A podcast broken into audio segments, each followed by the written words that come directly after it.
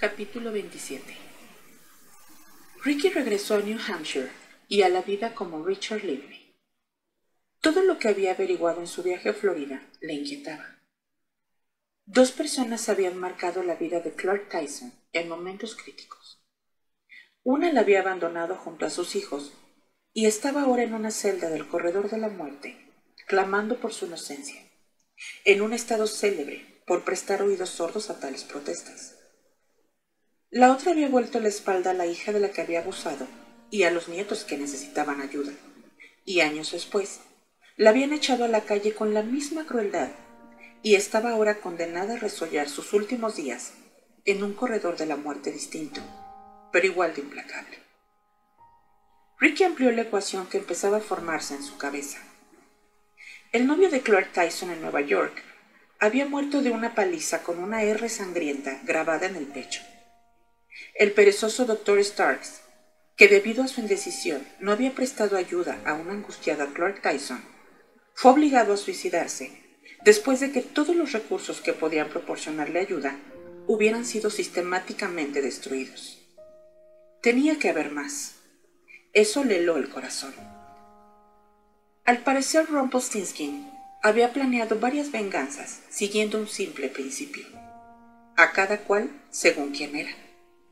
Los delitos por omisión eran juzgados y las sentencias ejecutadas años más tarde. El novio, que solo era un matón y un criminal, había sido tratado de una forma acorde a su condición. El abuelo, que no había atendido las súplicas de su descendencia, había sido castigado en consonancia. A Ricky le pareció un método muy original de infligir el mal. Su propio juego había sido planeado, teniendo en cuenta su personalidad e información. Los demás habían sido tratados con mayor brutalidad porque procedían de mundos donde ese rasgo prevalecía. Otra cosa parecía evidente. En la mente de Rumpelstiltskin no existía plazo de prescripción. Al final, los resultados parecían ser idénticos. Un camino implacable de muerte o perdición. Y cualquiera que se encontrase en medio, como el desventurado señor Zimmerman o la detective Riggins, era considerado un impedimento que se eliminaba sumariamente con la misma compasión que se concedería a un mosquito posado en el brazo. Ricky se estremeció al comprender lo paciente, dedicado y despiadado que Rumpelstiltskin era en realidad. Empezó a elaborar una pequeña lista de personas que quizá tampoco hubieran ayudado a Clark Tyson y a sus tres hijos pequeños cuando lo necesitaban. ¿Habría habido un casero en Nueva York que exigiera el alquiler al indigente? En ese caso, seguramente estaría en el arroyo, sin saber qué le había pasado a su edificio. ¿Un asistente social que no lo hubiera incluido en un programa de ayuda? Seguramente se habría arruinado y se vería ahora obligado a solicitar su inclusión en ese mismo programa. Un sacerdote que le hubiese sugerido que la plegaria podría llenar un estómago vacío. Lo más seguro es que para entonces estuviera rezando para sí mismo. Le costaba imaginarse lo lejos que la venganza de Rumpelstiltskin habría llegado. ¿Qué le habría ocurrido al empleado de la compañía eléctrica que hubiera cortado la luz de su casa por impago? No sabía con exactitud dónde habría trazado Rumpelstiltskin su línea divisoria para separar a las personas que consideraba culpables de las demás. Aún así, estaba seguro de algo. Varias personas no habían estado a la altura tiempo atrás y ahora estaban pagando por ello.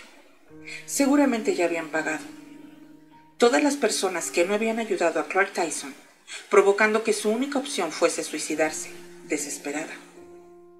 Era el concepto más aterrador de justicia que Ricky había imaginado nunca. Asesinatos tanto del cuerpo como del alma. Desde que Rumpelstiltskin había aparecido en su vida, había tenido miedo a menudo. Antes era un hombre de rutina y percepción. Ahora, nada era sólido y todo era inestable. El miedo que sentía ahora era distinto, algo que le costaba catalogar, pero le dejaba la boca seca y un regusto amargo. Como analista, había vivido las ansiedades intrincadas y frustraciones debilitantes de sus pacientes adinerados, pero estos resultaban ahora uniformemente insignificantes y patéticamente autocompasivos. El alcance de la furia de Rumpelstiltskin lo dejaba estupefacto y a la vez tenía todo el sentido del mundo. El psicoanálisis enseña una cosa. Nada de lo que ocurre está aislado. Un solo acto malo puede tener toda clase de repercusiones. Se acordó de los chismes de movimiento continuo que algunos de sus colegas tenían en su escritorio. Una serie de cojinetes de bola colgaban en fila de modo que si movías uno haciéndolo chocar contra el siguiente, la fuerza provocaba que solo el último de la línea se desplazara como un péndulo, dando inicio a un movimiento de vaivén perpetuo en los cojinetes de los extremos, que solo se detenía si ponías la mano en medio. La venganza de Rumpelstiltskin, de la que él solo había sido una parte, era como esos chismes. Había otros muertos, otros destruidos. Solo él, con toda probabilidad, veía la totalidad de lo ocurrido. Movimiento continuo. Ricky sintió un gélido escalofrío. Todos esos crímenes se situaban en un nivel definido por la impunidad. ¿Qué detective, qué autoridad policial podría vincularlos nunca entre sí? Lo único que las víctimas tenían en común era una relación con una mujer que llevaba muerta 20 años. Pensó que eran crímenes en serie con un hilo tan invisible que desafiaba toda lógica, como el policía que le había explicado alegremente lo de la R grabada en el pecho de Rafael Johnson. Siempre había alguien más, con probabilidades de cargar con la culpa, que el etéreo señor R. Las razones de su propia muerte eran de lo más evidentes. Una carrera destrozada, una casa destruida, una mujer fallecida, unas finanzas arruinadas, relativamente sin amigos e introspectivo. ¿Por qué no iba a suicidarse? Y había otra cosa que le resultaba muy clara. Si Rumpelstiltskin averiguaba que se había escapado, si tan solo sospechaba que seguía respirando el aire de este planeta, le seguiría la pista con renovada furia. Ricky no creía que fuera a tener la oportunidad de participar en ningún otro juego. También sabía lo fácil que sería cargarse a su nueva identidad Richard Lively era una persona insignificante. Su mismo anonimato convertía su probable muerte rápida y brutal en algo muy fácil. Richard Lively podía ser ejecutado a plena luz del día, y ningún policía de ninguna parte podría establecer las conexiones necesarias que le condujeran hasta Ricky Starks y hasta alguien apodado Rumpelstiltskin. Lo que averiguarían sería que Richard Lively no era Richard Lively y acto seguido pasaría a ser un individuo no identificado, enterrado sin demasiadas ceremonias y sin lápida. Quizás algún inspector se preguntaría por un momento quién sería en realidad, pero agobiado de trabajo, olvidaría pronto la muerte de Richard Lively, para siempre. Lo que tanta seguridad daba a Ricky lo volvía a sí mismo del todo vulnerable. Así que, a su vuelta a New Hampshire, reanudó las simples rutinas de su vida en Durham con un entusiasmo febril. Era como si quisiera abandonarse por entero a la monótona regularidad de levantarse cada mañana e ir a trabajar con el resto de los empleados de mantenimiento de la universidad, de fregar suelos, limpiar lavabos, abrillantar pisos y cambiar bombillas, intercambiar bromas con los compañeros de trabajo y especular sobre las posibilidades de los Red Sox de la temporada siguiente. Se movía en un mundo normal y mundano que parecía pedir a gritos que lo pintaran con los azules pálidos y los verdes claros institucionales. Una vez, mientras aplicaba una limpiadora de vapor a la moqueta de la facultad, descubrió que la sensación de la máquina que zumbaba y vibraba en sus manos y de la franja de la alfombra limpia que creaba le resultaba casi hipnóticamente agradable. Era como si, en la nueva simplicidad de este mundo, pudiera dejar atrás quien había sido. Era una situación extrañamente satisfactoria. Soledad. Un trabajo que resumaba rutina y regularidad. Y las noches que atendía a la centralita del teléfono de la esperanza, donde recordaba sus técnicas de terapeuta para dar consejo y entender la mano de una forma modesta y sencilla. Descubrió que no echaba demasiado de menos la dosis diaria de angustia frustración y cólera que caracterizaba su vida de analista. Se preguntó si la gente que había conocido, o incluso su mujer, lo reconocería. De modo extraño, Ricky creía que Richard Lively estaba más cerca de la persona que quería ser, más cerca de la persona que se encontraba a sí misma durante los veranos en Cape Cod, de lo que había estado nunca el doctor Starks al tratar a los ricos, poderosos y neuróticos. El anonimato es atractivo, pensó, pero escurridizo. Cada segundo que se obligaba a sentirse cómodo siendo Richard Lively, el personaje vengativo de Frederick Lazarus gritaba órdenes contradictorias. Reanudó los ejercicios físicos y pasó las horas libres perfeccionando su puntería local de tiro. A medida que el tiempo seguía mejorando, con el consiguiente calor estallido de colores, decidió que necesitaba añadir técnicas de prácticas al aire libre a su repertorio. Así que se inscribió con el nombre de Frederick Lazarus a un curso de orientación que daba una compañía de excursionismo y camping. En cierto sentido, se había triangulado a sí mismo, del mismo modo en que uno conoce su situación cuando se pierde en el bosque. Tres columnas. La persona que era antes, la persona que se había convertido y la persona que necesitaba ser.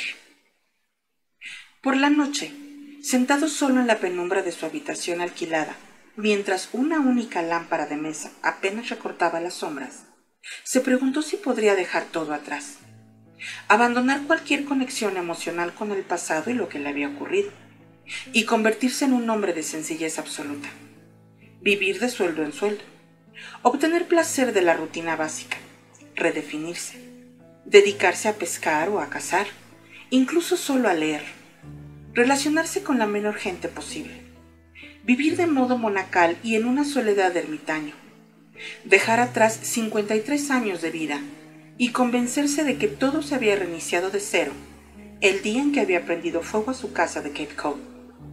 Era algo parecido al zen y tentador.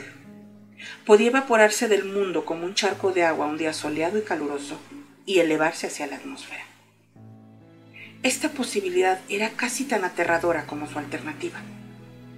Le pareció que había llegado el momento en que tenía que tomar una decisión, como para Ulises, su nombre informático, su camino estaba entre Sila y Caribdis. Cada opción tenía costes y riesgos.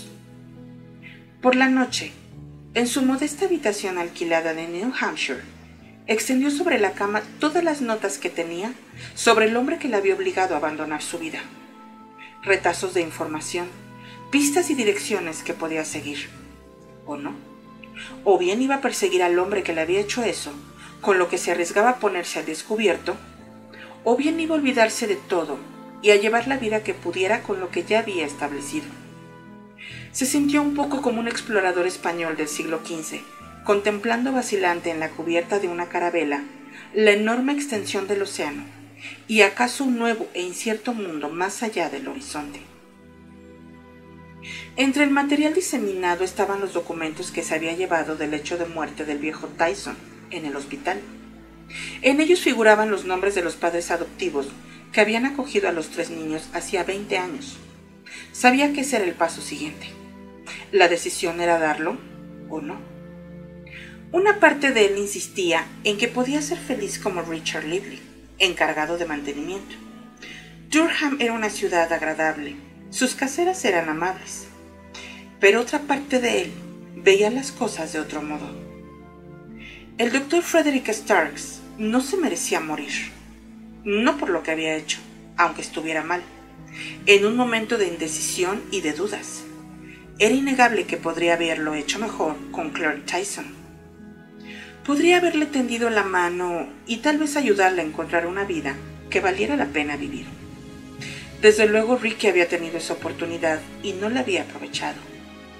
Rumpelstiltskin no se equivocaba en eso pero su castigo excedía con creces su culpabilidad.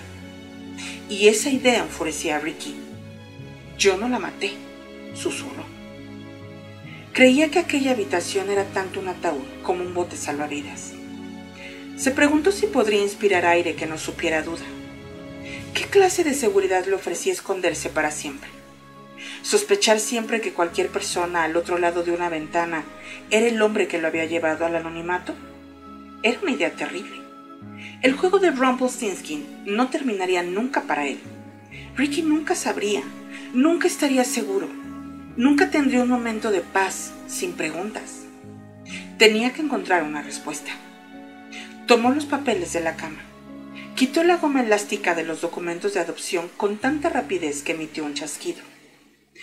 Muy bien, se dijo en voz baja a sí mismo y a todos los fantasmas que pudieran estar escuchándolo. El juego vuelve a empezar. Los servicios sociales de Nueva York habían colocado a los tres niños en sucesivos hogares de acogida los primeros seis meses tras la muerte de su madre, hasta que los adoptó una pareja que vivía en New Jersey. Un informe de un asistente social afirmaba que había sido difícil colocar a los niños, que salvo en su último y no identificado hogar de acogida, se mostraban indisciplinados, ariscos, groseros en cada lugar el asistente recomendaba terapia, en especial para el mayor.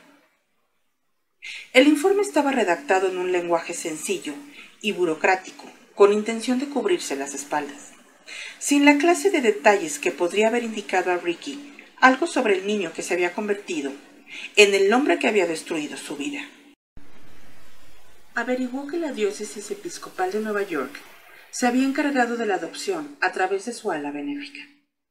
No había constancia de ningún intercambio de dinero, pero Ricky supuso que lo había habido. Había copias de documentos legales de renuncia a todo derecho sobre los niños, firmados por el viejo Tyson, y un documento firmado por Daniel Collins durante su estancia en la cárcel en Texas. Ricky observó la simetría de ese elemento. Daniel Collins había rechazado a sus tres hijos cuando estaba en prisión. Años después, había vuelto a ella bajo la escabrosa batuta de Rumpelstiltskin. Ricky pensó que fuera como fuese, que el hombre que había sido rechazado de niño lo hubiera conseguido, debía de haberle proporcionado una satisfacción increíble. La pareja que había adoptado a los tres niños abandonados eran Howard y Martha Jackson, que vivían en West Windsor, una urbanización de clase media a unos kilómetros de Princeton pero no se ofrecía más información sobre ellos. Habían adoptado a los tres niños, lo que interesó a Ricky. ¿Cómo habían logrado permanecer juntos? Suscitaba interrogantes tan poderosos como por qué no los habían separado. Los niños eran Luke, de 12 años, Matthew, de 11, y Joanna, de 9. Ricky reparó en que eran nombres bíblicos. Dudaba que esos nombres hubieran seguido relacionados con los niños. Hizo algunas búsquedas informáticas, pero no obtuvo resultados. Eso lo sorprendió. Le parecía que debería haber alguna información disponible en Internet. Comprobó las páginas blancas electrónicas y encontró muchos Jackson en New Jersey, pero ninguno que encajara con los nombres que aparecían en los documentos. Solo tenía la dirección que figuraba en ellos, y eso significaba que había una puerta a la que podía llamar. Era su única opción se planteó usar el traje de sacerdote y aquella carta falsa sobre el cáncer. Pero decidió que ya habían cumplido su misión una vez y que era mejor reservarlos para otra ocasión. En lugar de eso, se dejó crecer una barba irregular. Compró en Internet una identificación falsa de una agencia inexistente de detectives privados. Otra visita nocturna al departamento de teatro le proporcionó una barriga postiza, una especie de cojín que podía sujetarse bajo la camiseta y que le daba el aspecto de pesar unos 20 kilos más de lo que su esbelta figura pesaba en realidad. Para su alivio, también encontró un traje marrón que se ajustaba a su nueva silueta. En las cajas de maquillaje consiguió un poco de ayuda adicional. Metió todos los objetos en una bolsa de plástico y se los llevó a casa. Cuando llegó a su habitación, añadió a la bolsa la pistola semiautomática y dos cargadores. Alquiló un coche de cuatro años en la agencia Rent a Break local, que solía trabajar con estudiantes. Sin hacer preguntas, el empleado anotó los datos del carnet de conducir falso que Ricky le mostró. El siguiente viernes por la noche, cuando terminó su turno en el departamento de mantenimiento, Ricky condujo hacia el sur, hacia New Jersey.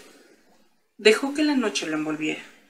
Mientras los kilómetros zumbaban bajo las ruedas del coche con rapidez y regularidad, siempre a 10 kilómetros por hora, por encima del límite de velocidad. Cuando bajó la ventanilla, sintió un soplo de aire cálido. Y pensó que el verano volvía a acercarse con rapidez. Si hubiese estado en la ciudad, habría empezado a conducir a sus pacientes hacia alguna certeza a la que pudieran aferrarse cuando llegaran las vacaciones de agosto. Unas veces los conseguía, otras no.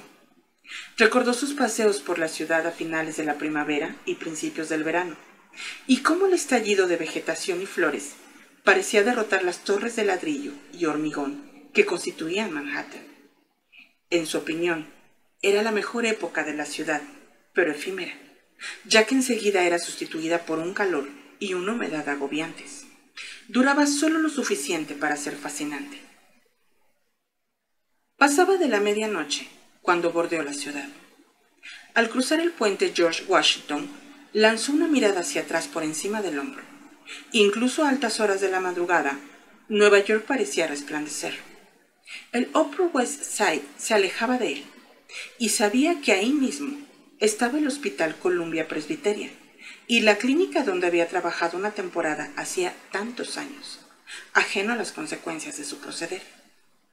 Mientras dejaba atrás los peajes y llegaba a New Jersey, lo embargó una curiosa mezcla de emociones. Era como si se encontrase atrapado en un sueño. Era una de esas series de imágenes y acontecimientos inquietantes y tensos que ocupan el inconsciente y rayan en la pesadilla y estuviera saliendo de él. Le pareció que la ciudad representaba todo lo que él era.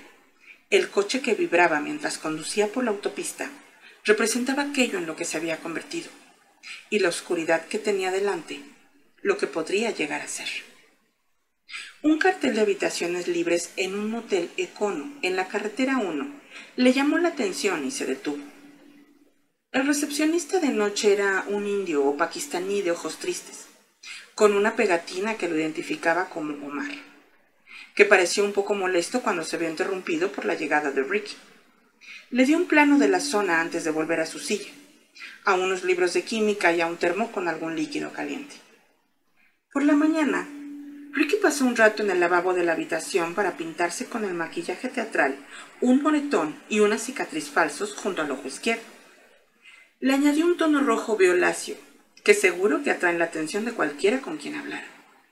Psicología bastante elemental pensó. Así como en Pensacola, la gente no recordaría quién era, sino lo que era. Aquí sus ojos se dirigían inexorablemente hacia la imperfección facial, sin fijarse en los detalles de su cara propiamente dichos. La barba rala contribuía también a ocultar sus facciones. La barriga postiza colocada bajo la camiseta se añadía al retrato. Deseó haber conseguido además unas salsas para los zapatos, pero pensó que podría probar eso en el futuro. Tras ponerse el traje, se metió la pistola en el bolsillo, junto con el cargador de recambio. La dirección a la que se dirigía suponía un paso importante hacia el hombre que había querido su muerte. Por lo menos, eso esperaba. La zona que recorrió en coche le pareció sometida a una especie de pugna. Era un paisaje básicamente llano, verde, entrecruzado por carreteras que seguramente habrían sido rurales y tranquilas tiempo atrás, pero que ahora parecían soportar el peso del urbanismo a gran escala. Pasó ante varios complejos de viviendas que comprendían desde casas de clase media de dos y tres habitaciones hasta mansiones lujosas, con pórticos y columnas, con piscinas y garage de tres coches para los inevitables BMW, Range Rover y Mercedes. Viviendas de ejecutivos, pensó. Lugares impersonales para hombres y mujeres que ganan dinero y lo gastan con la mayor rapidez posible y que piensan que de algún modo eso tiene sentido. La mezcla de lo viejo y lo nuevo era desconcertante. Era como si esta parte del Estado no pudiera decidir qué era y qué quería hacer. Supuso que los antiguos propietarios de granjas y los actuales empresarios y corredores no se llevarían demasiado bien. La luz del sol llenaba el parabrisas y bajó la ventanilla. Le pareció un día perfecto, cálido y repleto de augurios primaverales. Notaba el peso de la pistola en el bolsillo de la chaqueta y pensó que él, en cambio, se llenaría de fríos pensamientos invernales. Encontró un buzón junto a una carretera secundaria en medio de unos terrenos de labranza que concordaban con la dirección que tenía. Vaciló sin saber qué esperar. En el camino de entrada solo había un cartel. Criadero de perros. La seguridad es lo primero. Alojamiento, cepillado y adiestramiento. Sistemas de seguridad, totalmente naturales. Junto a esa frase había una imagen de un Rottweiler, y Ricky intuyó sentido del humor en ello. Siguió el camino de entrada bajo el dosel que formaban los árboles. Después subió por un camino circular hasta una casa de una sola planta, estilo años 50, con fachada de ladrillo. Se habían añadido elementos a la construcción en varias fases, con una parte de madera blanca que conectaba con un laberinto de jaulas de alambrado. En cuanto se detuvo y bajó del coche, lo recibió una cacofonía de ladridos. El olor a excrementos lo impregnaba todo, favorecido por el calor y el sol de última hora de la mañana. A medida que avanzaba, el barullo fue aumentando. En la parte añadida, un cartel indicaba oficinas. Un segundo cartel, similar al de la entrada, adornaba la pared. En una jaula cercana, un gran Rottweiler negro, fornido, de más de 40 kilos, se levantó sobre las patas traseras enseñando los dientes. De todos los perros que había en aquella perrera, y Ricky podía ver decenas moviéndose, corriendo, midiendo las dimensiones de su encierro, este parecía el único tranquilo. El animal lo observó con atención, como si lo estuviera midiendo, lo que, según cabía suponer, estaba haciendo. En las oficinas había un hombre de mediana edad sentado tras una vieja mesa metálica. El aire estaba cargado de hedor a orina. El hombre era delgado, calvo, larguirucho, con unos antebrazos gruesos que Rick imaginó que el manejo de los animales había musculado. Enseguida lo atiendo, dijo. Estaba tecleando números en una calculadora. No se preocupe, me espero, contestó Ricky. Observó cómo marcaba unas cifras más y cómo sonreía al ver el total. El hombre se levantó y se acercó a él. ¿En qué puedo servirle? preguntó. Caramba, parece que ha tenido problemas. Ricky asintió y bromeó. Ahora es cuando me tocaría decir, tendría que ver cómo quedó el otro. Ni a mí creerlo, río el criador de perros. Bueno, usted dirá. Aunque me permito comentarle que si hubiera tenido a Brutus a su lado, no habría habido pelea. No, señor. ¿Es Brutus el perro de la jaula junto a la puerta? Lo ha adivinado. Desanima al más pintado. Y ha engendrado unos cuantos cachorros que podrán ser adiestrados en un par de semanas. Mm, gracias, pero no. El criador de perros pareció confundido. Ricky sacó la falsa identificación de detective privado. El hombre la observó un instante y comentó. Supongo que no está buscando un cachorro, ¿verdad, señor Lazarus? No. Bueno, ¿en qué puedo ayudarle? Hace algunos años vivía aquí una pareja, Howard y Martha Jackson. El hombre se puso rígido y su aspecto cordial desapareció, sustituido por un recelo repentino que se vio acentuado por el paso atrás que dio, casi como si aquellos nombres le hubieran dado un empujón en el pecho. Su voz adoptó un tono cauteloso. ¿Por qué está interesado en ellos? ¿Eran parientes suyos? Compré la finca a sus sucesores, de eso hace mucho tiempo. ¿Sus sucesores? Murieron. ¿Murieron? Exacto. ¿Por qué está interesado en ellos? Estoy interesado en sus tres hijos. El hombre vaciló de nuevo, como si sopesara las palabras de Ricky. No tenían hijos. Murieron sin descendencia. Solo un hermano que vivía cerca de aquí. Él fue quien me vendió la finca. Yo la arreglé muy bien y convertí su negocio en algo rentable. Pero no había hijos. Nunca los hubo. Se equivoca, aseguró Ricky. Lo sabía. Adoptaron a tres huérfanos a través de la diócesis episcopal de Nueva York. No sé de dónde ha sacado esa información, pero no es así, replicó el criador con una repentina cólera apenas disimulada. Los Jackson no tenían familia directa, salvo ese hermano que me vendió la finca. Era solo el matrimonio y murieron juntos. No sé de qué está hablando y creo que puede que ni siquiera usted mismo lo sepa.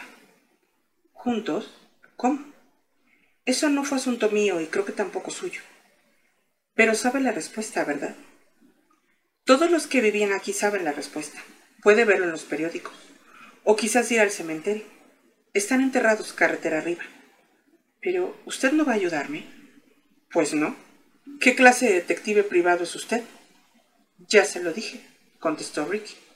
Uno que está interesado en los tres hijos que los Jackson adoptaron en mayo de 1980.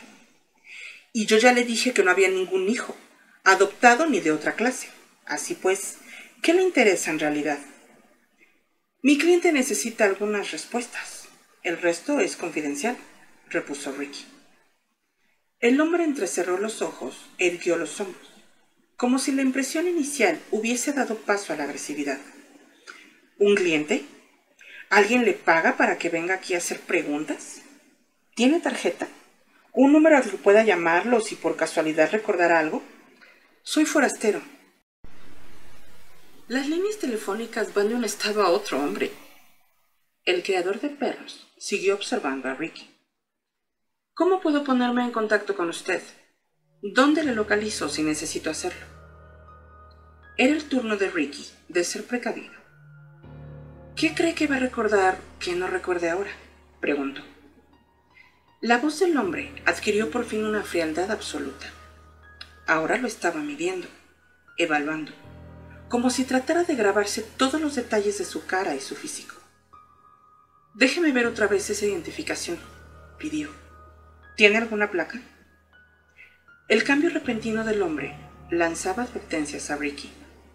En ese segundo, comprendió que de golpe estaba cerca de algo peligroso, como si hubiera caminado a oscuras hasta el borde de algún terraplén escarpado. Retrocedió un paso hacia la puerta. ¿Sabe qué? Le daré un par de horas para pensárselo y le llamaré. Si quiere hablar, si ha recordado algo, entonces podremos vernos. Ricky salió deprisa de la oficina y se dirigió hacia su coche. El criador salió detrás de él, pero se dirigió hacia la jaula de Brutus. El hombre abrió la puerta y el perro, con las fauces abiertas, pero todavía silencioso, se puso de inmediato a su lado.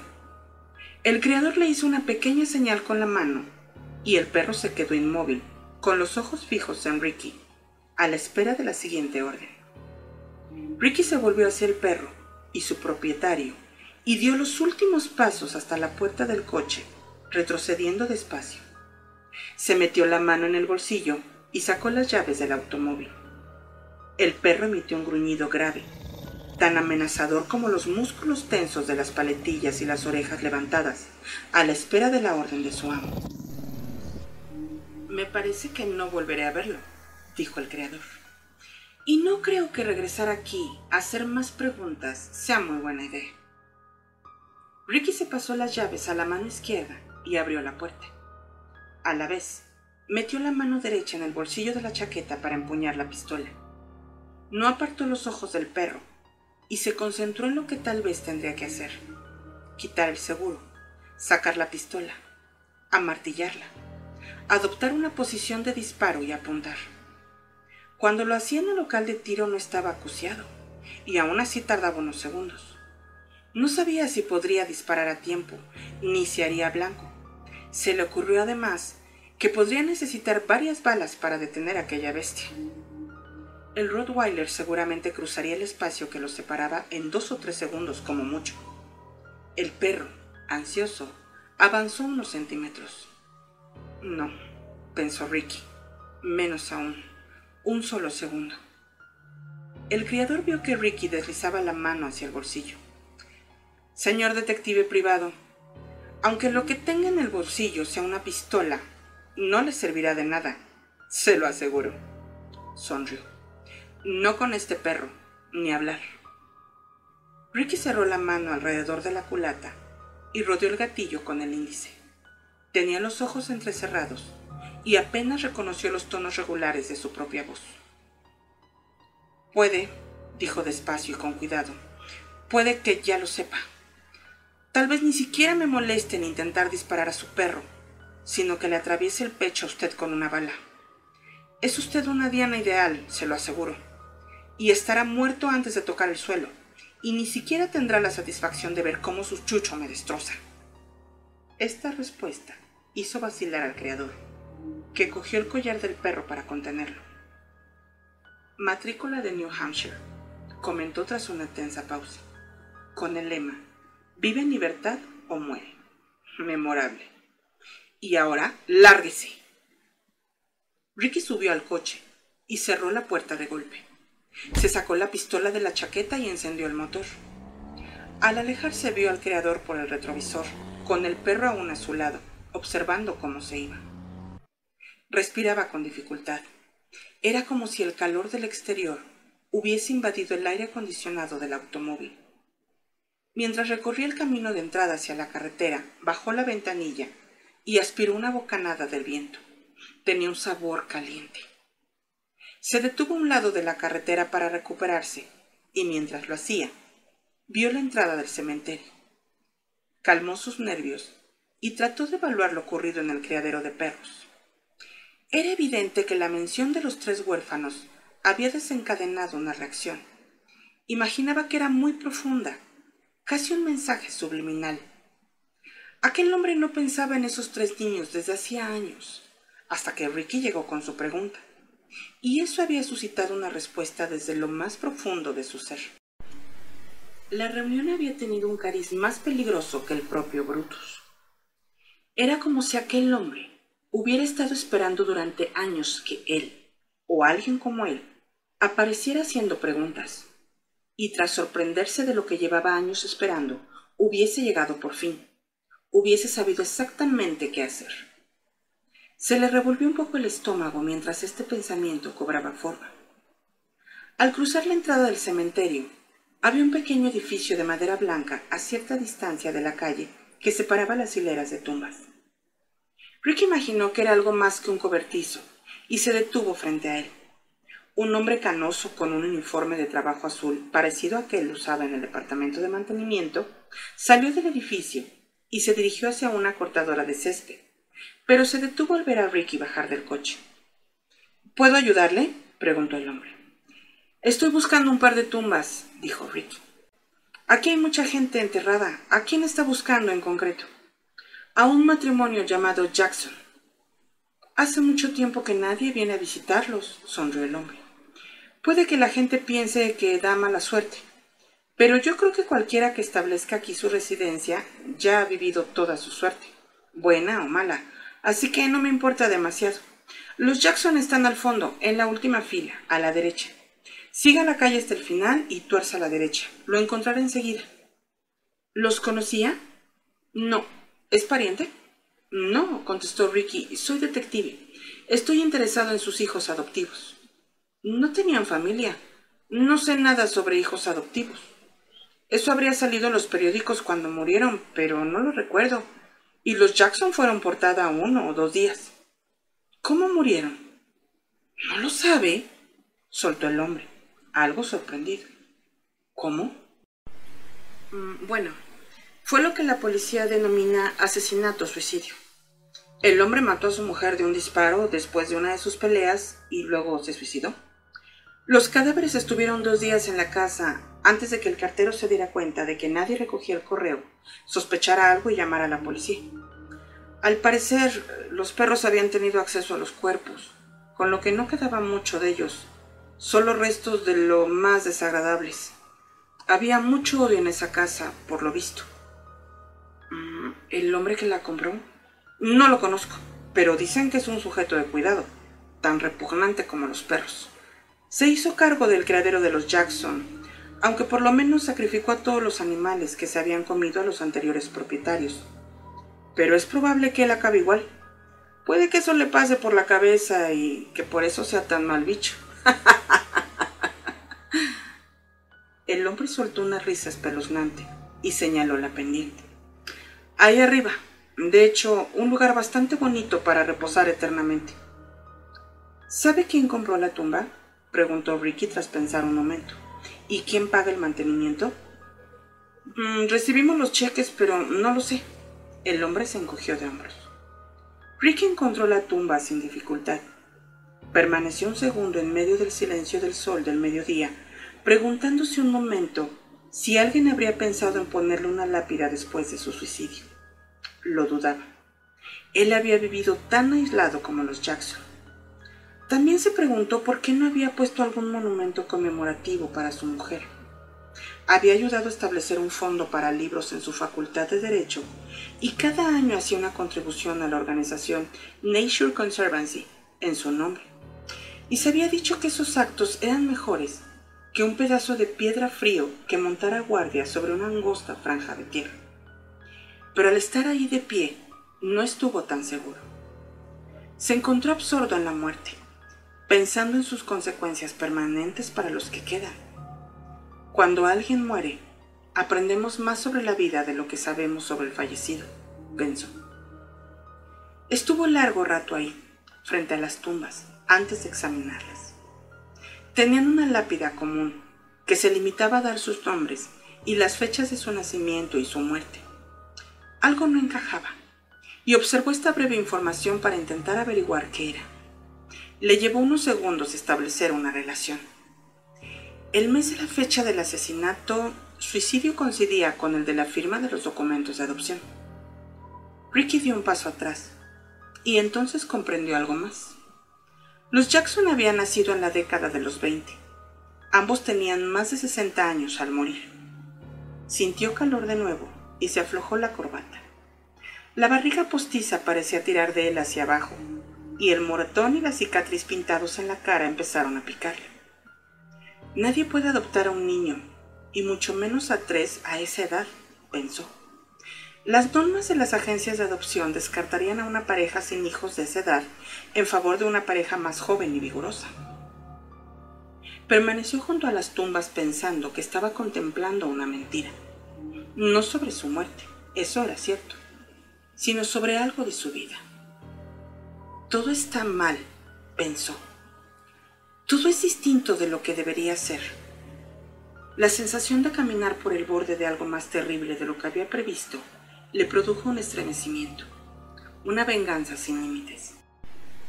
Se dijo que lo que tenía que hacer era regresar a la seguridad de New Hampshire y examinar lo que había averiguado para dar a continuación un paso racional e inteligente.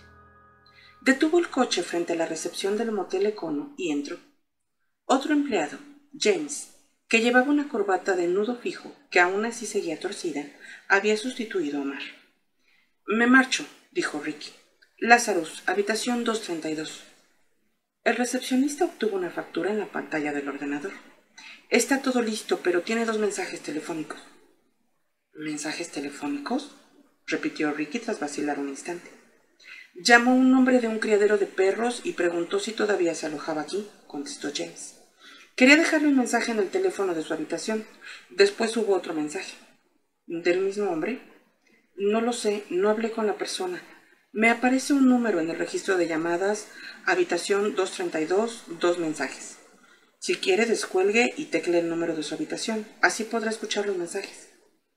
Ricky lo hizo. El primer mensaje era del propietario de Brutus. Pensé que alojaría en algún lugar barato y cercano. No fue demasiado difícil averiguar en cuál. He estado pensando en sus preguntas. Llámeme. Me parece que tengo información que podría serle útil. Pero vaya preparando el talonario. Le va a costar una pasta. Ricky marcó el 3 para borrar el mensaje. El siguiente se reprodujo automáticamente. La voz sonó abrupta, fría e incongruente casi como encontrar un trozo de hielo en una cera caliente. Señor Lazarus, acabo de enterarme de su interés por los difuntos señores Jackson y creo que dispongo de información que facilitaría su investigación. Llámeme al 212-555-1717 cuando le vaya bien y podemos quedar para vernos. La persona no dejó nombre. No era necesario. Ricky reconoció la voz. Era Virgil.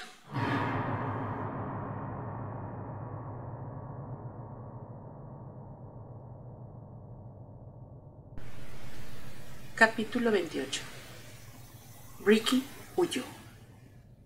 Hizo las maletas a toda prisa y aceleró con un chirrido de neumáticos para alejarse de aquel motel de New Jersey y de aquella voz odiosa. Apenas se detuvo a lavarse la cicatriz postiza de la mejilla.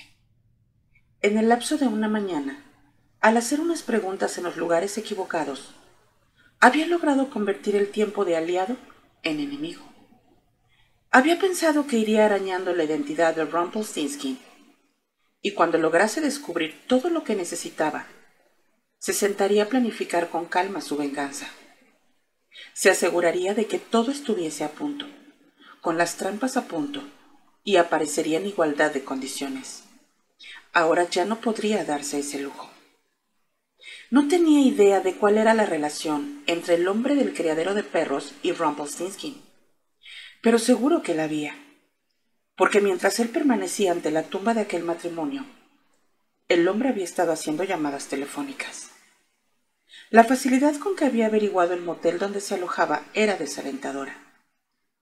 Se dijo que tenía que preocuparse de borrar sus huellas.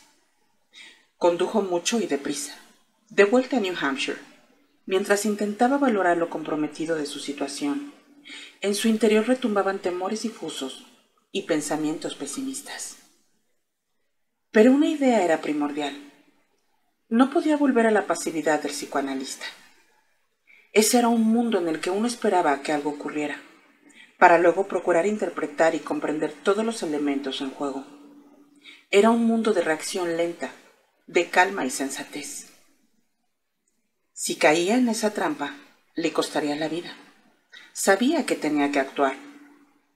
Por lo menos se había creado la ilusión de que era tan peligroso como Rumpelstiltskin. Acababa de pasar el cartel de la carretera que rezaba Bienvenidos a Massachusetts, cuando tuvo una idea. Vio una salida y más adelante, el indicador habitual del paisaje estadounidense, un centro comercial. Salió de la autopista para dirigirse al aparcamiento. En unos minutos se incorporó a las demás gentes que se dirigían a la serie de tiendas que vendían más o menos lo mismo por más o menos los mismos precios, pero envasados de modo distinto. Lo que daba a los compradores la sensación de haber encontrado algo único en medio de la semejanza. Ricky, que lo veía con una pizca de humor, consideró que era un lugar adecuado para lo que iba a hacer. No tardó en encontrar unas cabinas telefónicas cerca de la tienda de hamburguesas. Recordó el primer número con facilidad. A sus espaldas escuchaba el murmullo de las personas sentadas comiendo y charlando, y tapó un poco el auricular con la mano mientras marcaba el número. Anuncios clasificados del New York Times. Buenos días. Sí, dijo Ricky en tono agradable. Quisiera poner uno de esos anuncios pequeños que salen en la portada. Leyó con rapidez el número de una tarjeta de crédito. ¿Cuál es el mensaje, señor Lazarus? preguntó el empleado después de anotar los datos. Ricky vaciló un instante y dijo, Señor R, empieza el juego. Una nueva voz. ¿Es correcto? preguntó el empleado tras leérselo. Correcto. No olvide poner voz en mayúscula, ¿de acuerdo? El empleado confirmó la petición y Ricky colgó. Se dirigió a un local de comida rápida Pidió una taza de café y cogió un puñado de servilletas. Encontró una mesa un poco apartada y se instaló con un bolígrafo en la mano mientras bebía la infusión. Se aisló del ruido y de la actividad y se concentró en lo que iba a escribir, dándose de vez en cuando golpecitos con el bolígrafo en los dientes, tomando después un sorbo de café sin dejar de planificar. Utilizó las servilletas a modo de papel improvisado y por fin tras unos cuantos arranques e inicios, escribió lo siguiente. Sabe quién era yo, no quién soy. Por eso está en un lío hoy. Ricky se fue, murió en el mar, y yo su sitio vine a ocupar. Como Lázaro me he levantado, y ahora le toca morir a otro pringado. Otro juego, señor R, en un viejo lugar. Y cara a cara nos vamos a enfrentar veremos a favor de quién está la suerte, porque hasta los malos poetas aman la muerte. Después de admirar su poema un momento, regresó a las cabinas. En unos instantes, estaba hablando con la sección de clasificados del Village Boys. Quiero poner un anuncio en la sección de personales, dijo. Muy bien, yo mismo le tomo los datos, contestó el empleado. A Ricky le divirtió que este empleado pareciese menos estirado que sus equivalentes del Times, lo que mirándolo bien era de esperar. ¿Qué título quiere para el mensaje? ¿Título? se sorprendió Ricky. Ah, dijo el empleado, es su primera vez, ¿verdad? Pues me refiero a abreviaturas como HB para hombre blanco, SM para sadomasoquista. Ah, entiendo, contestó Ricky. Pensó un momento y dijo, el encabezado debe decir HM 50A. Punto. Busca señor Regio para diversión y juegos especiales. El empleado lo repitió y añadió, ¿Algo más? Ya lo creo, repuso Ricky y le leyó el poema. Luego le pidió que repitiera el texto entero dos veces para asegurarse de que lo había anotado bien. Cuando terminó de leer, el empleado guardó silencio un segundo. Mm, vale, dijo.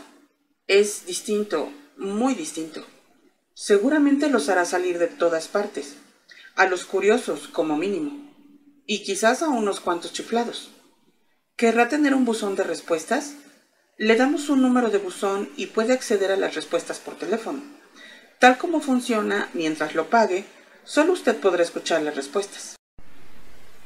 Sí, gracias, dijo Ricky. El empleado tecleó en un ordenador.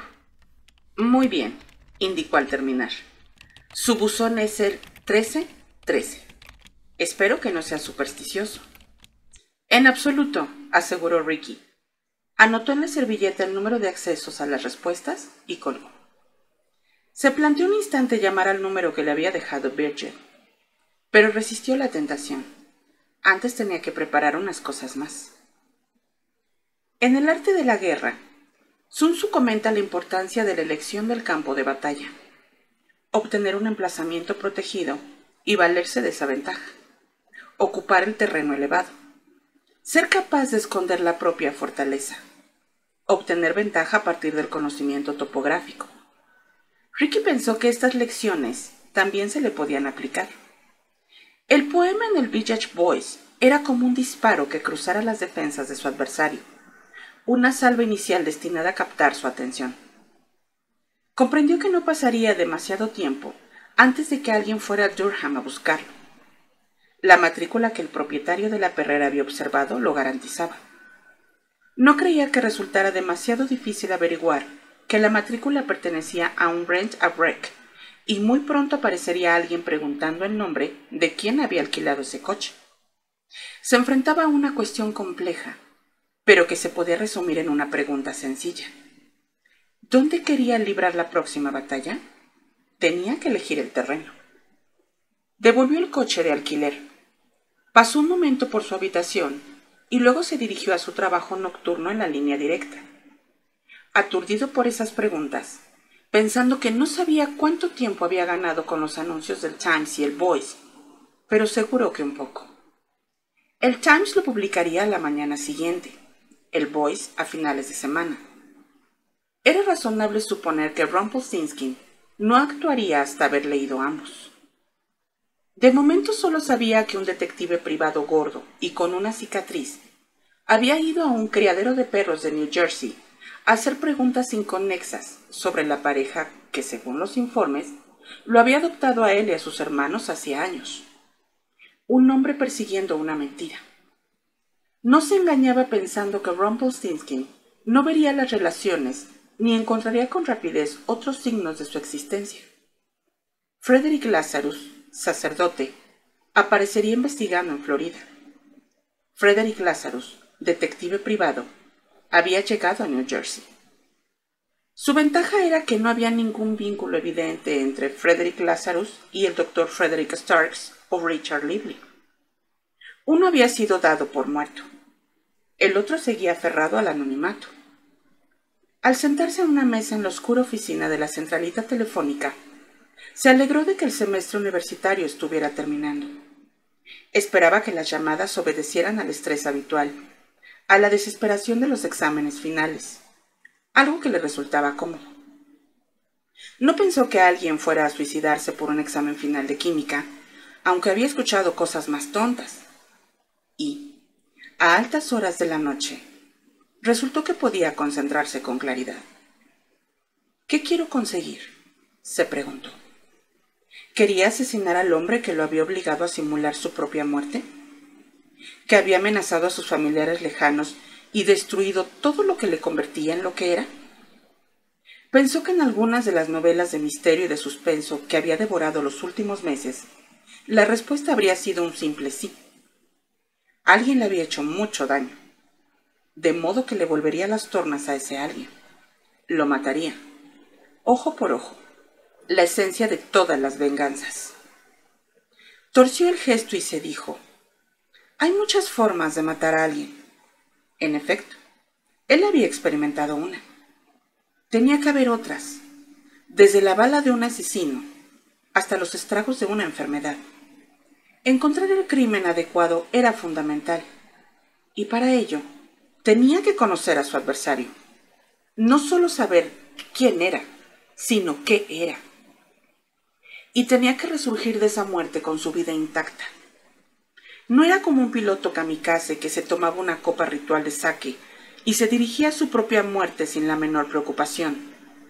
Ricky quería sobrevivir. Nunca volvería a ser el doctor Frederick Starks. Adiós al cómodo ejercicio de escuchar a diario los lamentos de los ricos y trastornados durante 48 semanas al año. Eso se había acabado, y él lo sabía. Echó un vistazo alrededor, a la pequeña oficina donde se encontraba la línea directa para los desesperados. Era una habitación en el pasillo principal del edificio de servicios médicos para estudiantes. Era un lugar estrecho, nada cómodo, con una sola mesa, tres teléfonos y varios carteles dedicados a los programas de fútbol americano y béisbol con fotografías de los deportistas. Había también un plano grande del campus y una lista mecanografiada de números de servicios de urgencias y de seguridad. También había unas normas que debían seguirse cuando el voluntario que atendía la línea estaba seguro de que alguien había intentado quitarse la vida. Los pasos a seguir consistían en llamar a la policía y hacer que el telefonista comprobara la línea, lo que localizaría el origen de la llamada.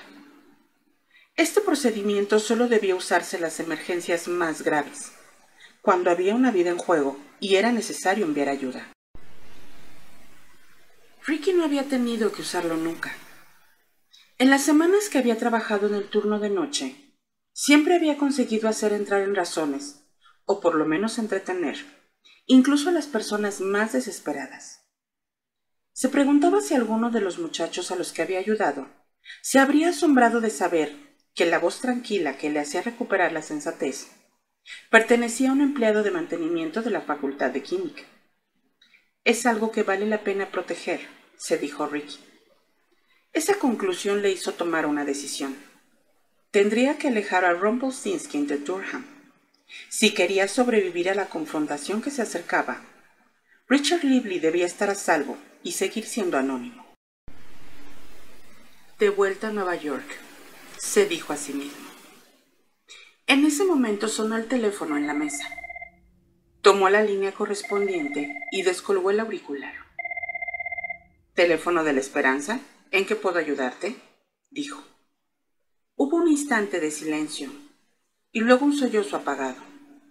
Acto seguido, escuchó una serie de palabras entrecortadas que por separado significaban poco, pero que juntas decían mucho. No puedo. Es que no puedo. Es, es demasiado. No quiero o, o no sé. Una mujer joven, pensó Ricky. Pronunciaba las palabras con claridad, aparte de los sollozos de emoción, así que no parecía haber problemas de drogas o alcohol, solo soledad y humana desesperación en plena noche. ¿Podrías hablar más despacio e intentar contarme lo que pasa? sugirió con dulzura. No hace falta que sea todo, solo lo de ahora mismo, en este momento. ¿Dónde estás? En el dormitorio de la residencia. La respuesta llegó tras una pausa. Muy bien, la animó Ricky con suavidad. Para empezar con las preguntas, ¿estás sola? Sí. ¿No hay una compañera de habitación? ¿Amigos? No, sola. ¿Es así como estás siempre? ¿O solo tienes esa sensación? Esta pregunta pareció hacer reflexionar a la joven. Bueno, He roto con mi novio y mis clases son todas terribles. Y cuando regresé a casa mis padres me van a matar porque ya no estoy en el cuadro de honor. Puede que no apruebe el curso de literatura comparada y todo parece haber llegado a un punto crítico y... Y algo te hizo llamar a este teléfono, ¿verdad? Quería hablar. No es que quisiera hacerme algo. Eso es muy razonable. Al parecer no has tenido un semestre muy bueno. Ni que lo digas. La muchacha rió con amargura. Pero habrá otros semestres, ¿verdad? Pues sí. ¿Y tu novio? ¿Por qué te dejó? Dijo que no quería estar atado. ¿Y cómo te sentó esta respuesta? ¿Te deprimió? Sí. Fue como una bufetada. Me sentí como si me hubiera estado usando solo por sexo, ¿sabes? Y ahora que se acerca el verano, habrá imaginado que ya no valía la pena. He sido como una especie de caramelo. Pruébame y tírame. Una buena forma de decirlo, aseguró Ricky. Un insulto, un golpe a tu dignidad. La joven volvió a guardar silencio un momento. Supongo, pero no lo había visto de ese modo. Bueno, prosiguió Ricky con voz firme y suave. En lugar de estar deprimida y de pensar que te pasa algo, deberías estar enfadada con ese cabrón, porque es evidente que el problema lo tiene él, y el problema es el egoísmo, ¿cierto? Pudo percibir cómo la muchacha sentía con la cabeza. Pensó que era una llamada de lo más típica. Había llamado desesperada por lo del novio y los estudios, pero al examinarla más de cerca, en realidad no lo estaba. Creo que eso es cierto, corroboró. Es un cabronazo. Entonces, puede que estés mejor sin él. No es el único chico del mundo. Creía que lo quería, dijo la muchacha.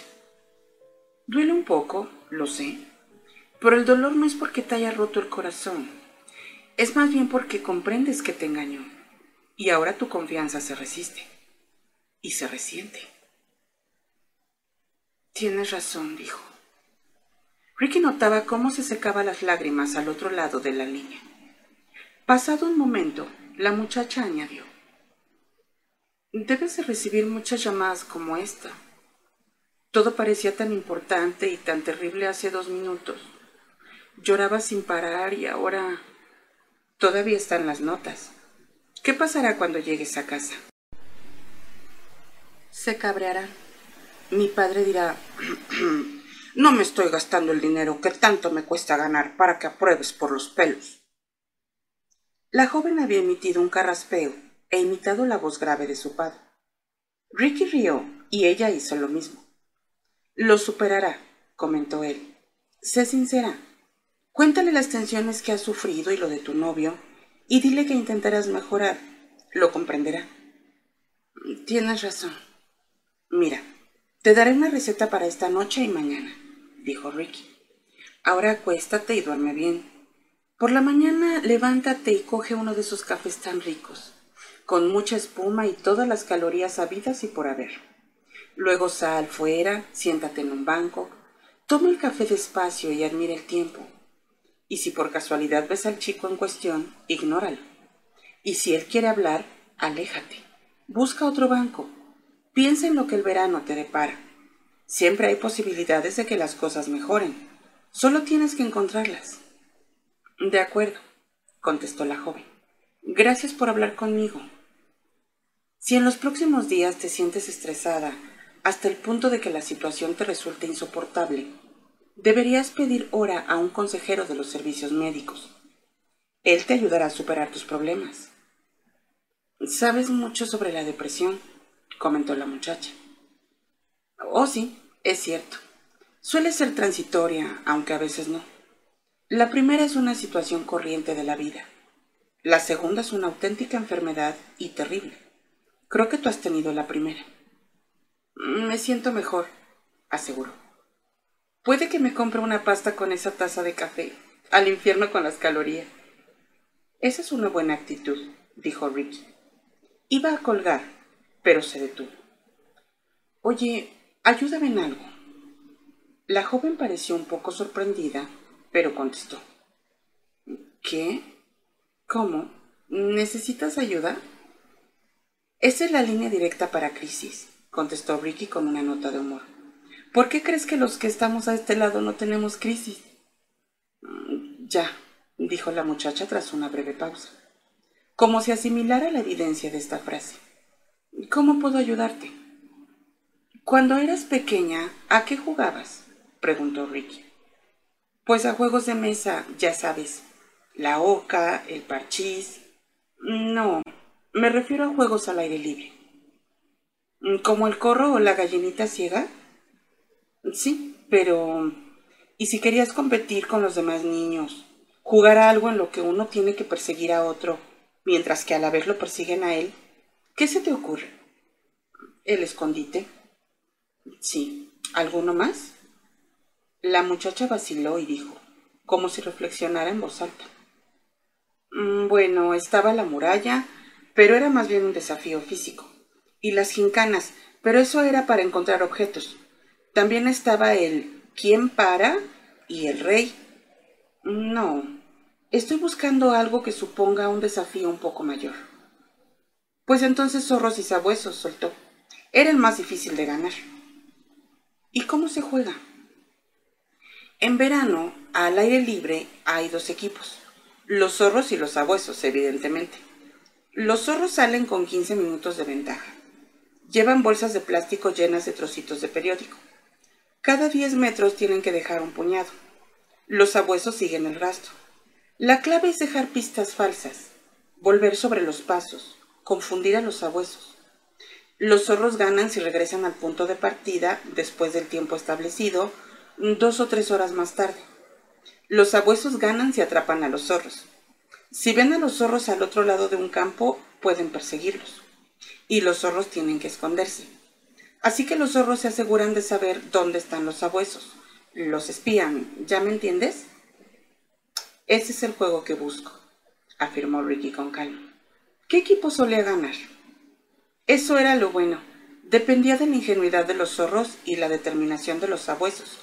Así que cualquier bando podía ganar en un momento dado. Gracias, dijo Ricky. Las ideas bullían en su mente. Buena suerte, contestó la joven antes de colgar. Ricky pensó que eso era justamente lo que iba a necesitar. Un poco de buena suerte. A la mañana siguiente empezó a hacer preparativos. Pagó el alquiler del mes siguiente, pero explicó que seguramente tendría que ausentarse por un asunto familiar. Tenía una planta en su habitación y pidió que la regasen con regularidad. Le pareció el modo más simple de engañar a las mujeres. Ningún hombre que pide que le rieguen una planta estaría pensando en marcharse. Habló con el supervisor del personal de mantenimiento y éste le autorizó a tomarse unos días y los que le correspondían por las horas extras acumuladas. Su jefe fue igual de comprensivo y gracias al menor trabajo del final del semestre, le dio permiso para ausentarse sin poner en peligro su empleo. En el banco local donde Frederick Lazarus tenía su cuenta, Ricky hizo una transferencia a una cuenta que había abierto electrónicamente en un banco de Manhattan. También efectuó una serie de reservas del hotel en Nueva York para días sucesivos. Eran hoteles nada recomendables, el tipo de lugar que no aparece en las guías turísticas de la ciudad. Confirmó todas las reservas con las tarjetas de crédito de Frederick Lazarus, excepto en el último hotel los dos últimos que había seleccionado se encontraban en la calle 22 Oeste, más o menos uno frente al otro. En uno reservó una estancia de dos noches a nombre de Frederick Lazarus. El otro ofrecía apartamentos por semanas. Reservó uno para 15 días, usando la tarjeta Visa de Richard Lively. Cerró los apartados de correos de Frederick Lazarus en Mailboxes, etc. Y dejó el penúltimo hotel como dirección para que le remitieran la correspondencia.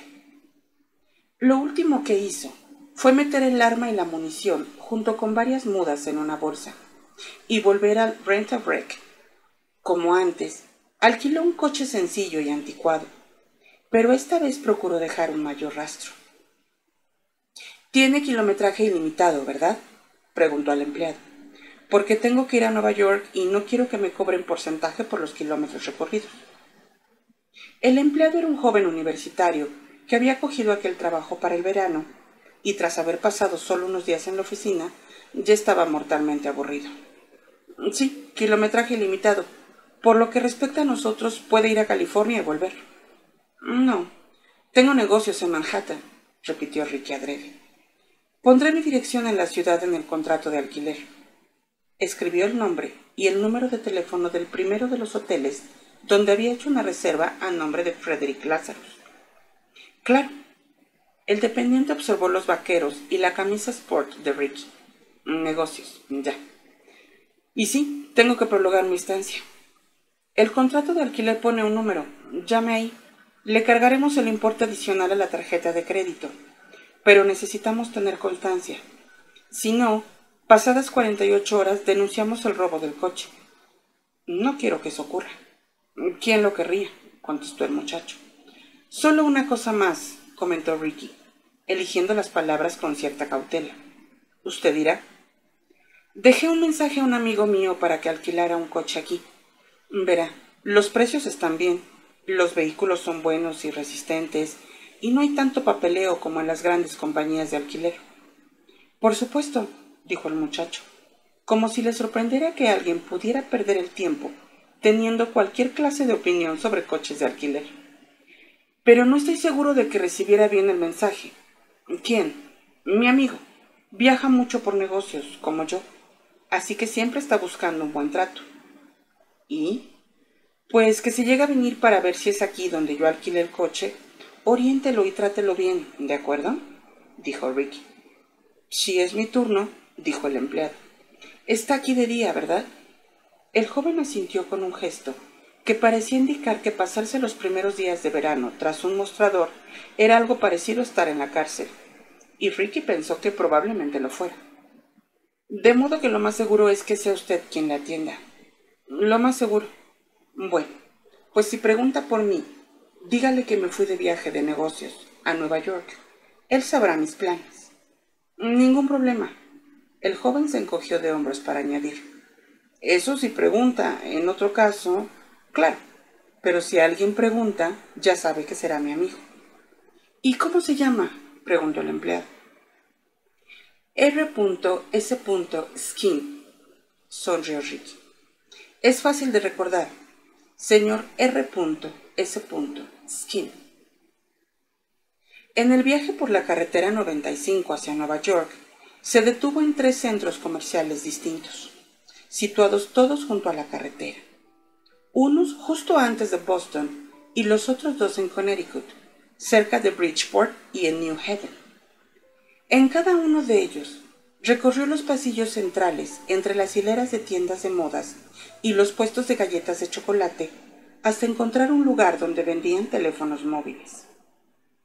Para cuando terminó de comprar, había adquirido cinco móviles diferentes todos a nombre de Frederick Lazarus, y todos con la promesa de cientos de minutos gratis y tarifas de larga distancia reducidas.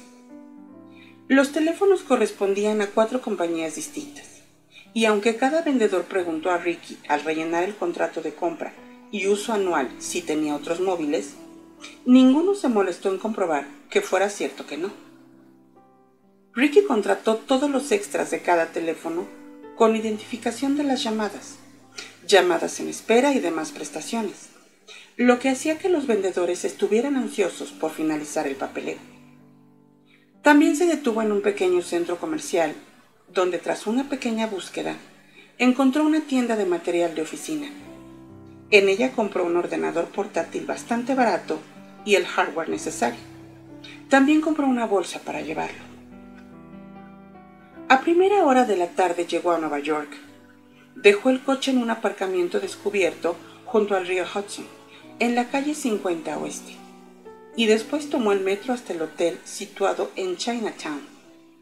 Se registró con un recepcionista llamado Ralph, que había tenido acné galopante de pequeño y lucía las marcas en las mejillas, lo que le conferió un aspecto desagradable. Ralph no tenía mucho que decir aparte de parecer algo sorprendido de que la tarjeta de crédito de Frederick Lazarus funcionara bien, La palabra reserva también le sorprendió. Ricky pensó que no era la clase de hotel que recibía muchas. Una prostituta que trabajaba en la habitación del final del pasillo le dirigió una sonrisa sugerente y una mirada invitadora. Pero él negó con la cabeza y abrió la puerta de su habitación. Era un sitio tan mediocre como había imaginado. Era también la clase de lugar donde el hecho de que Ricky llegara sin equipaje y saliera de nuevo a los 15 minutos no llamaría demasiado la atención. Tomó otro metro hacia el último hotel de la lista, donde había alquilado un apartamento. Allí se convirtió en Richard Lively y contestó con monosílabos al hombre de recepción. Al dirigirse a su apartamento, llamó la menor atención posible. Esa noche salió a comprarse un bocadillo y un par de refrescos. Se pasó el resto de la velada en silencio, haciendo planes, salvo por una salida a medianoche. Un chaparrón aislado había dejado la calle brillante. Unas farolas amarillas lanzaban arcos de luz pálida sobre el asfalto. El aire nocturno era algo cálido, con un espesor que indicaba la proximidad del verano. Contempló la acera y pensó que nunca había sido consciente de la cantidad de sombras que ocupaban la noche de Manhattan. Supuso que él también era una. Caminó por las calles con rapidez hasta que encontró una solitaria cabina de teléfono. Le pareció que había llegado el momento de comprobar si tenía mensajes. Capítulo 29 Una sirena rasgó la noche a una manzana de la cabina. Ricky no sabía si sería la policía o una ambulancia. Sabía que los coches de bomberos tenían un sonido más grave y de inconfundible estridencia. Pero la policía y las ambulancias sonaban muy parecidas. Pensó que había pocos ruidos en el mundo que auguraran problemas como el de una sirena.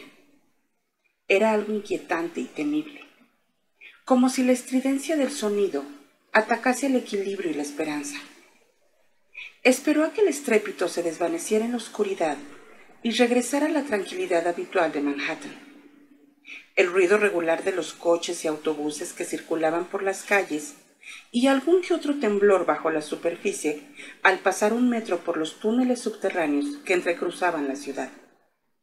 Marcó el número del Village Boys y accedió a las respuestas a su anuncio personal en el buzón 1313. Había casi tres docenas. La mayoría eran insinuaciones y promesas de aventuras sexuales. Casi todos mencionaban la diversión y juegos especiales del anuncio de Ricky que parecían apuntar, como había imaginado, en una dirección determinada. Varias personas habían preparado pareados para contestar al suyo, pero incluyendo promesas de vigoroso sexo. Percibió un entusiasmo desenfrenado en sus voces. El trigésimo era, como había esperado, muy distinto. La voz era fría, casi monótona, amenazadora. También poseía un sonido metálico, casi mecánico. Ricky supuso que habían usado un distorsionador de voz, pero no escondía el ataque psicológico de la respuesta. Ricky es listo. Ricky es muy astuto. Pero ha cometido un error absoluto. Cree que está salvo y quiere jugar. Pero escondido se debería quedar. Que escapara una vez es impresionante, pero no por ello debería estar exultante. Otro juego, en una segunda ocasión, volverá a llegar a la misma conclusión. Solo que ahora lo que me debe pagar, por fin completo me lo voy a cobrar. Escuchó la respuesta tres veces hasta memorizarla. La voz tenía algo más que le inquietaba, como si las palabras dichas no fueran suficientes e incluso el tono estuviera cargado de odio. Pero, más allá de eso, le pareció que la voz tenía algo reconocible, casi familiar, que se sobreponía a la falsedad del distorsionador. Esta idea le sacudió, en especial al percatarse de que era la primera vez que escuchaba hablar a Rumpelstiltskin. Todos los demás contactos habían sido indirectos, sobre papel o repetidos por Merlin o Birchall. Escuchar la voz de ese hombre le hizo ver imágenes pesadillescas y sentir un escalofrío. Se dijo que no debía subestimar la magnitud del reto que se había impuesto. Reprodujo los demás mensajes, a sabiendas de que al final habría otra voz mucho más conocida. La. A continuación del silencio que acompañó el breve poema, Ricky escuchó la voz grabada de Virgil. Escuchó con atención para captar matices que pudieran indicarle algo. Ricky, Ricky, Ricky. Qué agradable tener noticias tuyas. Y qué sorprendente, además. Seguro, murmuró Ricky para sí. Me lo imagino. Siguió escuchando a la joven. Los tonos que utilizaba eran los mismos que antes, agresivos, engatusadores y burlones un instante y duros e intransigentes al siguiente. Ricky pensó que Virgil participaba en el juego tanto como su jefe. Su peligro radicaba en los colores camaleónicos que adoptaba. Tanto intentaba resultar amable como furiosa y directa. Si Rumpelstiltskin simbolizaba la determinación para lograr un propósito frío y concentrado, Virgil era voluble. Y Merlín, del que todavía no tenía noticias, era como un contable, desapasionado, con el enorme peligro que eso implica. ¿Cómo escapaste? Bueno, debo decir que es algo que tiene algunas personas de círculos importantes revisando su modo de enfocar las cosas. Un segundo examen minucioso de tu caso sirve para demostrar lo escurridiza que puede ser la realidad, ¿verdad, Ricky? Yo se lo advertí, ¿sabes? De veras. Les dije, Ricky es muy inteligente, intuitivo y de gran rapidez mental. Pero no me creyeron. Pensaban que eras tan tonto e inocente como los demás. Y mira dónde nos ha llevado eso. Eres el alfa y omega de los cabos sueltos, Ricky el plato fuerte. Diría que muy peligroso para todos los implicados. Resopló, como si sus propias palabras le dijeran algo, y prosiguió. Me cuesta imaginar por qué quieres echar unas partidas más con el señor R. Es lo que cabría pensar al ver tu querida casa de veraneo consumida por las llamas. Fue muy hábil e inteligente por tu parte, Ricky. Quemar toda esa felicidad junto con todos los recuerdos era un mensaje claro para nosotros. De un psicoanalista, nada menos. No lo previmos, en absoluto. Pero habría imaginado que esa experiencia te habría enseñado que el señor R es un hombre muy difícil de superar en una contienda, en especial en las que planea él mismo. Deberías haberte quedado donde estabas, Ricky, bajo la piedra que hayas encontrado para esconderte. O quizá deberías huir ahora, huir y ocultarte para siempre. Empezar a cavar un agujero en algún lugar lejano, frío y oscuro, y seguir cavando. Porque sospecho que esta vez el señor R querrá tener una prueba más clara de su victoria.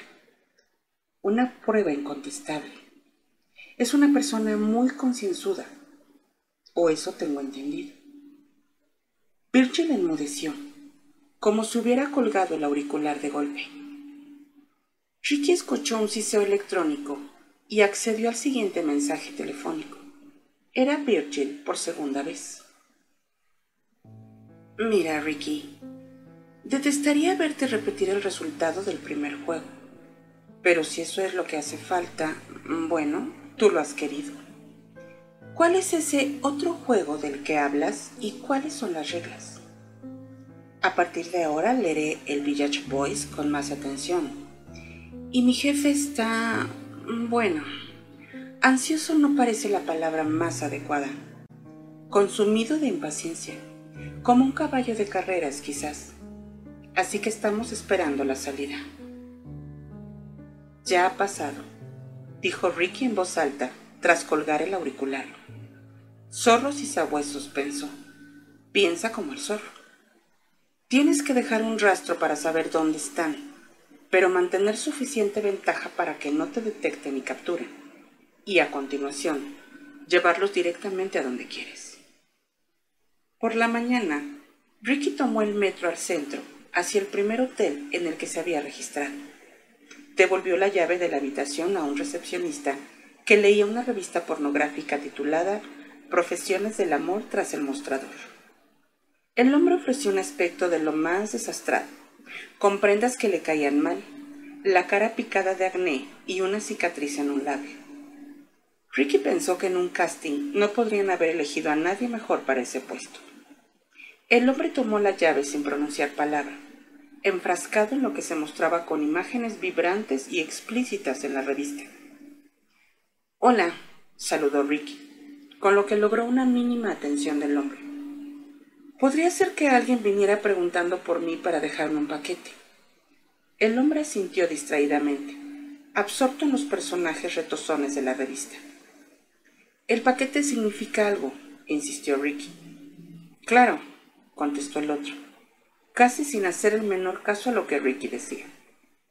Ricky sonrió. No podría haber imaginado una conversación más adecuada a sus intereses. Echó un vistazo alrededor para comprobar que estaban solos en aquel vestíbulo soso y deslucido. Metió una mano en el bolsillo de la chaqueta y por debajo del mostrador amartilló su pistola lo que hizo un ruido característico. El recepcionista levantó la mirada con los ojos como platos. Conoce ese sonido, ¿verdad, imbécil? Ricky le dedicó una sonrisa torcida. El hombre levantó las manos y las puso sobre el mostrador. Quizás ahora me preste atención, dijo Ricky. Le estoy escuchando, aseguró el hombre. Parecía un veterano en el arte de ser robado o amenazado. Permita entonces que empiece otra vez, dijo Ricky. Un hombre traerá un paquete para mí. Vendrá aquí a preguntar y usted le dará este número. Tome un lápiz y anote. 212-555-2798. Aquí podrá localizarme, ¿entendido? Entendido. Pídale 50 dólares, sugirió Ricky. Tal vez 100, lo vale. ¿Y si no estoy aquí? El hombre pareció decepcionado, aunque había sentido. Suponga que está el del turno de noche. Estará aquí si quiere los cien dólares, contestó Ricky, y añadió. Y a cualquier otra persona que venga preguntando, y me refiero a cualquiera que no traiga un paquete, usted le dirá que no sabe a dónde fui, quién soy ni nada de nada, ni una palabra, ninguna información. ¿Entendido? Solo el del paquete confirmó el hombre. Entendido. ¿Qué contiene el paquete? Es mejor que no lo sepa. Y estoy seguro de que no espere que yo se lo diga. Esta respuesta parecía decirlo todo. Suponga que no veo ningún paquete. ¿Cómo sabré que es el hombre correcto? En eso tiene razón, asintió Ricky. Le diré qué haremos. Le preguntará si conoce al señor Lazarus, y él le responderá algo así como todo el mundo sabe que Lázaro se levantó al tercer día. Entonces usted le dará el número. Si lo hace bien, puede que consiga más de 100. El tercer día Lázaro se levantó. Suena como sacado de la Biblia. Puede. Muy bien, entendido. Perfecto, dijo Ricky. Y volvió a guardarse el arma en el bolsillo después de devolver el percutor a su sitio con un sonido tan característico como el de amartillar. Me alegra que hayamos tenido esta charla. Ahora mi estancia aquí resulta mucho más satisfactoria. No interrumpiré más su educación, soltó con una sonrisa, a la vez que señalaba la revista pornográfica, y acto seguido se marchó. Por supuesto, no existía el tal hombre del paquete, pero alguien distinto llegaría pronto al hotel. Con toda probabilidad, el recepcionista soltaría la información pertinente a quien fuera sobre todo ante el anzuelo del dinero o la amenaza del daño físico, que Ricky estaba seguro de que el señor R, Merlin o Virgil, o quien quiera que fuera, usaría en una situación relativamente rápida. Y entonces Rumpelstiltskin tendría algo de qué preocuparse. Un paquete que no existía, con una información inexistente. entregado a una persona que nunca existió. A Ricky le gustaba. Le daba a su perseguidor algo ficticio en lo que preocuparse. Fue a registrarse al siguiente hotel. La decoración era muy parecida a la del primero, lo que le tranquilizó. Un recepcionista distraído y desganado, sentado detrás de un largo mostrador de madera arañado. Una habitación sencilla, deprimente y deslucida. Se había cruzado con dos mujeres con falda corta, maquillaje brillante, tacones de aguja y medias negras de malla, de profesión inconfundible, que aguardaban en el pasillo y que lo habían observado con entusiasmo financiero cuando pasó. Había meneado la cabeza cuando una de ellas le había dirigido una mirada sugestiva. Escuchó decir a una de ellas, policía, y se fueron, lo que le sorprendió. Pensó que se estaba adaptando bien, o por lo menos visualmente, al mundo al que había descendido. Pero tal vez fuera más difícil de lo que creía desprenderse del lugar que uno ha ocupado en la vida. Llevamos nuestras señas de identidad tanto interior como exteriormente. Se dejó caer en la cama y los muelles se dieron bajo su peso. Las paredes eran delgadas y escuchó el éxito de una compañera de trabajo de aquellas mujeres filtrarse a través del yeso. Una serie de gemidos y traqueteos al hacer un buen uso de la cama. De no haber estado tan concentrado, se habrían deprimido bastante los sonidos y los olores. En particular, el ligero hedor a orín que se filtraba por los conductos de aire. Pero ese entorno era justo lo que quería. Necesitaba que Rumpelstiltskin pensara que se había familiarizado de algún modo con los barrios bajos. Ricky alargó la mano hacia el teléfono. La primera llamada que hizo fue a la agente de bolsa que había manejado sus cuentas de inversiones cuando aún vivía. Habló con su secretaria. ¿En qué puedo ayudarle? preguntó ésta. Hola, dijo Ricky. Me llamo Diógenes. Deletreó despacio el nombre y tras pedirle que lo anotara, prosiguió. Represento al señor Frederick Lazarus, albacea testamentario del difunto doctor Frederick Starks. Queremos informarle de que estamos investigando las importantes irregularidades relativas a su situación financiera antes de su fallecimiento. Mm, creo que nuestro personal de segunda ya investigó esa situación, no a nuestra entera satisfacción. Les enviaremos a alguien para revisar esos registros y encontrar los fondos desaparecidos para que puedan ser entregados a sus legítimos herederos. Añadiré que hay personas muy disgustadas con el modo en que fue tratado este asunto.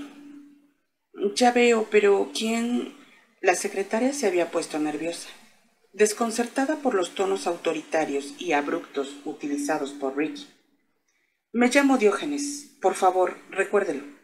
Me pondré en contacto con ustedes mañana o pasado. Pida a su jefe que reúna los registros correspondientes a todas las transacciones, sobre todo las transferencias telegráficas y electrónicas, para que no perdamos tiempo en nuestra reunión. En este examen inicial no me acompañarán los inspectores de la Comisión de Vigilancia del Mercado de Valores, pero tal vez sea necesario en el futuro. Es una cuestión de cooperación, ¿comprende? Ricky supuso que aquella velada amenaza surtiría un efecto inmediato. A ningún corredor le gusta escuchar hablar de investigadores de la Comisión de Vigilancia. Eh, creo que será mejor que usted hable con... Sin duda pero cuando vuelva a llevar mañana o pasado. Ahora tengo una reunión y otras llamadas que hacer respecto a este asunto, así que tengo que colgar. Gracias. Y dicho esto, colgó con una perversa sensación de satisfacción. No creía que su antiguo corredor de bolsa, un hombre aburrido, interesado solo en el dinero que ganaba o perdía, reconociera el nombre del personaje que vagaba por la antigüedad en su búsqueda infructuosa de un nombre honesto pero Ricky conocía a alguien que lo comprendería de inmediato. Su siguiente llamada fue al presidente de la Sociedad Psicoanalítica de Nueva York. Había coincidido con ese médico solo un par de veces en el pasado, en la clase de reuniones del establishment médico que tanto evitaba, y le había parecido un mojigato y un presuntuoso entusiasta de Freud, dado a hablar incluso a sus colegas con largos silencios y pausas vacías. Era un psicoanalista veterano de Nueva York y había tratado a muchos famosos con las técnicas del diván y el silencio. Y de algún modo había usado todos esos pacientes destacados para darse importancia, como si tener a un actor ganador de un Oscar, a un escritor ganador del Pulitzer o a un financiero multimillonario en el diván lo convirtiera en mejor terapeuta o mejor ser humano.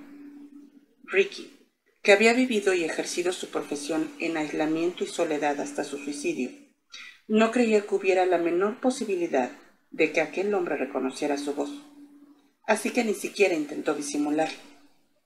Esperó a que faltaran nueve minutos para la hora. Sabía que tenía más probabilidades de que el médico contestara el teléfono en persona entre un paciente y otro. Contestaron al segundo tono. Lo hizo una voz monótona, áspera, que se ahorró hasta el saludo. Soy el doctor Roth. Doctor, me alegra encontrarle. Soy el señor Diógenes y represento al señor Frederick Lazarus, el albacea testamentario del difunto doctor Frederick Sturz. ¿En qué puedo ayudarle? repuso Roth. Ricky hizo una pausa un poco de silencio que incomodaría al doctor, más o menos la misma técnica que él mismo solía utilizar. Estamos interesados en saber cómo se resolvió exactamente la denuncia contra el malogrado doctor Starks, contestó Ricky con una agresividad que le sorprendió. ¿La denuncia? Sí, la denuncia. Como usted sabe, poco antes de su muerte se hicieron algunas acusaciones relativas a abusos sexuales con una paciente. Queremos saber cómo se resolvió la investigación. No sé si hubo ningún veredicto oficial, dijo Roth con firmeza. Desde luego, no de la sociedad psicoanalítica. El suicidio del doctor Starks tornó superfluas las investigaciones. De veras, no se le ocurrió a usted ni a nadie de la sociedad que preside que tal vez su suicidio estuvo provocado por la injusticia y la falsedad de esas acusaciones en lugar de ser una especie de confirmación de ellas? Por supuesto que lo tuvimos en cuenta, contestó Rod tras una pausa. Seguro que sí, pensó Ricky, mentiroso. ¿Le sorprendería saber que la joven que presentó las acusaciones ha desaparecido? ¿Cómo dice? No volvió para continuar con la terapia de seguimiento con el médico de Boston, a quien presentó las acusaciones iniciales. Es curioso y que sus intentos por localizarla arrojaron como resultado el inquietante hecho de que su identidad era falsa? ¿Falsa? Y se averiguó también que sus acusaciones formaban parte de un engaño. ¿Lo sabía, doctor? Pues no, no, no lo sabía. Como le dije, el asunto se abandonó después del suicidio. Dicho de otro modo, se lavaron las manos. El caso se trasladó a las autoridades competentes. Pero ese suicidio les ahorró a ustedes y a su profesión una gran cantidad de publicidad negativa y embarazosa, ¿verdad? No lo sé, bueno, por supuesto, pero ¿ha pensado que quizá los herederos del doctor Starks querrían una reparación? ¿Que limpiar su nombre, incluso tras la muerte, podría ser importante para ellos? No me lo había planteado en esos términos. ¿Sabe que se les podría considerar responsables de la muerte del Dr. Starks? Esta afirmación obtuvo una previsible respuesta violenta. En absoluto. Nosotros no... Hay otras clases de responsabilidad en el mundo, además de la legal. ¿No es así, doctor? Le interrumpió Ricky. Le gustó esta réplica. Se refería a la esencia misma del psicoanálisis Pudo imaginar cómo aquel colega suyo cambiaba incómodo de postura en la silla. Tal vez el sudor empezaba a perlarle la frente. Por supuesto, pero... Pero nadie en la sociedad psicoanalítica quería realmente saber la verdad, ¿no? Era mejor que desapareciera en el mar junto con el doctor Starks, ¿correcto? No creo que deba contestar esta clase de preguntas, señor. Esto... Claro que no. No en este momento. Quizá más adelante. Pero es curioso, ¿no cree, doctor? ¿Qué? Que la verdad sea incluso más fuerte que la muerte. Le espetó y colocó. Se echó de nuevo en la cama y contempló el techo blanco y la bombilla desnuda. Notaba que le sudaban las axilas como si hubiese hecho un gran esfuerzo para mantener esa conversación. Pero no era un sudor nervioso, sino más bien el resultado de una justicia satisfactoria. En la habitación contigua, la pareja había vuelto a empezar, y por un momento escuchó los ritmos inconfundibles del sexo, que le resultaron divertidos y hasta placenteros. Más de uno se lo pasa en grande durante la jornada laboral, pensó. Luego se levantó y buscó hasta encontrar un pequeño bloc de papel en el cajón de la mesilla de noche y un bolígrafo. En el papel escribió los nombres y los teléfonos de los dos hombres a los que acababa de llamar. Bajo ellos anotó dinero, reputación. Puso señales junto a esas palabras y escribió a continuación el nombre del tercer hotel sórdido en el que había hecho una reserva y debajo garabateó la palabra casa. Después arrugó el papel y lo lanzó a una papelera de metal. Dudaba que limpiaran con demasiada regularidad la habitación y pensó que había muchas probabilidades de que quien fuera a buscarlo a él encontrara el papel. Además, sería lo bastante listo como para comprobar las llamadas telefónicas de esa habitación, lo que reflejaría los números que acababa de marcar. Relacionar esos números con las conversaciones no era demasiado difícil. El mejor juego es aquel en el que no te das cuenta de que estás jugando, pensó.